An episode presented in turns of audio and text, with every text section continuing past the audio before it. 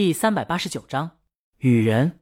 大厦外，苏梦雨中停下，转身看老姜和老涂进了大厦。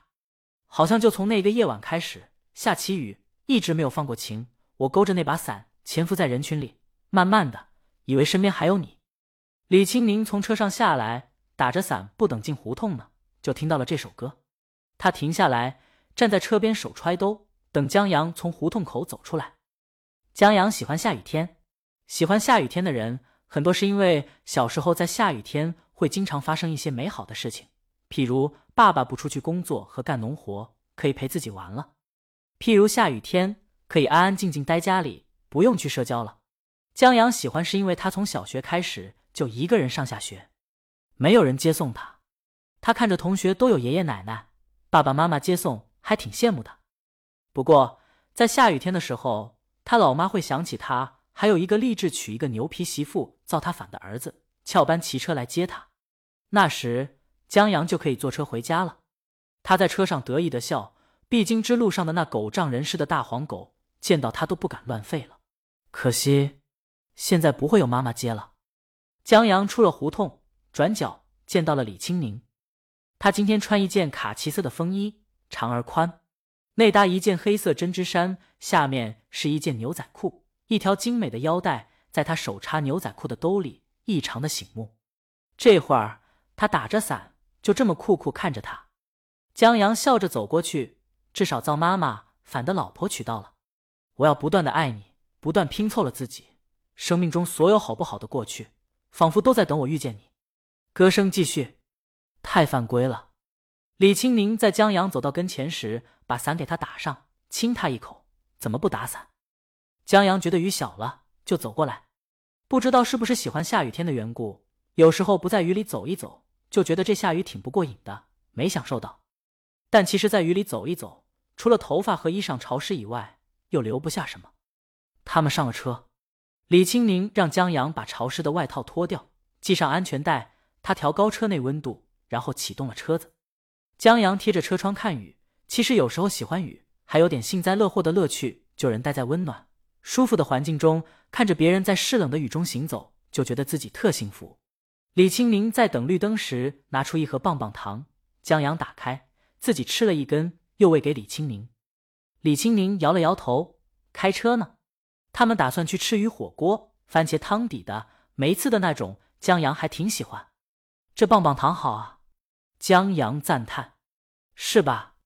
李青宁让丫丫搜罗的陈姐拿走一盒。江阳看了一下自己这盒，刚打开的，那还可以。车拐到了环路上，因为下雨的缘故，车开的都慢。李青宁问江阳：“话剧怎么样？拿奖是肯定的，但……”江阳听闻老师说拿一等奖有悬念，五五开吧，有一个厉害的竞争对手。文老师去看了对方的话剧。名字叫《一个社畜的死亡》，听这名字就知道这话剧是讲什么的。文老师看了以后大为赞赏，说这部话剧用戏谑、荒诞的手法去展现一个社畜猝死的故事，在让人大笑的同时，细细想来大悲，继而觉得福报的荒诞与荒唐。文老师觉得这部《一个社畜的死亡》在思想上可以同《鸟人》媲美，社畜的死亡在讽刺福报上入木三分，而。鸟人关于截然不同的维度激烈碰撞造成的火花令人炫目，可以说不相上下。当然，在精卫文本上，社畜的死亡拆鸟人不少，但在现在的生活节奏下，一个社畜的死亡无疑更能引起人们的共鸣。另外，这部话剧在演员阵容上还强上鸟人不少。不同于江阳话剧团的从无到有，社畜的死亡是京艺话剧团的青年编剧。得过什么话剧金狮奖的编剧写的，然后亲自担任总导演。京艺的一个导演担任副导演，演员也都是好演员，班底儿雄厚着呢。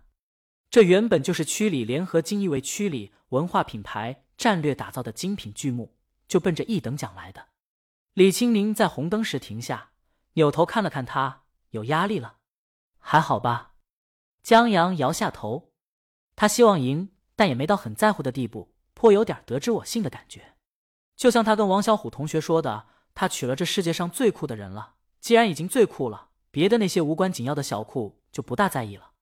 李青宁停下车，我倒觉得明天一定得一等奖。江阳以为李青宁在鼓励他。好，一等奖。江阳解开安全带，下了车，拉着李青宁的手上了电梯。其实区里戏剧展演在这一天就开始了，只不过今天不是重头戏，今天是精选剧目中七部优秀剧目地展演，第二天才是包含《屌人》在内的六部剧目参加评奖。《鸟人》在下午第二场，江阳跟着文老师、石头坐在观众席，安安静静的看了话剧。就这样，导演、编剧很重要。但演员始终是主角，在大幕拉开的那一刻，一切都与导演和编剧无关了。他们能做的只有坐在台上，看编织的故事在台上上演，或欣赏，或记下不足。不过，今天江阳和文老师他们只是单纯的欣赏。江阳觉得演员们演的也挺好，拿出最好的状态了。在话剧结束的时候，江阳起身鼓掌，然后在等待下一个剧目上演的时候出去透口气。三天早过，他将可乐又回来了。他之前就见剧场大厅有一台自动售货机，里面摆了一排的饮料，可乐就站在最醒目的位子，诱惑着他。江阳走过去，见已经有人买了，是一个三十岁左右的男人。他在摆弄，可摆弄半天，嘀咕了一句：“这售货机不能用现金啊。”他回头看了江阳一眼：“兄弟，帮我扫上五罐，我给你现金。”江阳不懂：“你手机呢？”男人说：“我不用智能机。”江阳惊讶：“这年头还有不用智能手机的？不知道叙利亚局势怎么看？”他帮忙买五罐也不是不行。江阳就是得录一个视频，我怕我老婆误会我，他不能让老婆以为自己买了五罐可乐。男人，你老婆还管你这个？嗯。江阳自豪的点头，他乐在其中，他觉得有一个人管。真的是很幸福的一件事。有时候江阳还故意整上一瓶冰可乐，就为了得到老婆的关注。男人，你喝这个还让你老婆知道，不怕你老婆失望？江阳不懂为什么会是失望。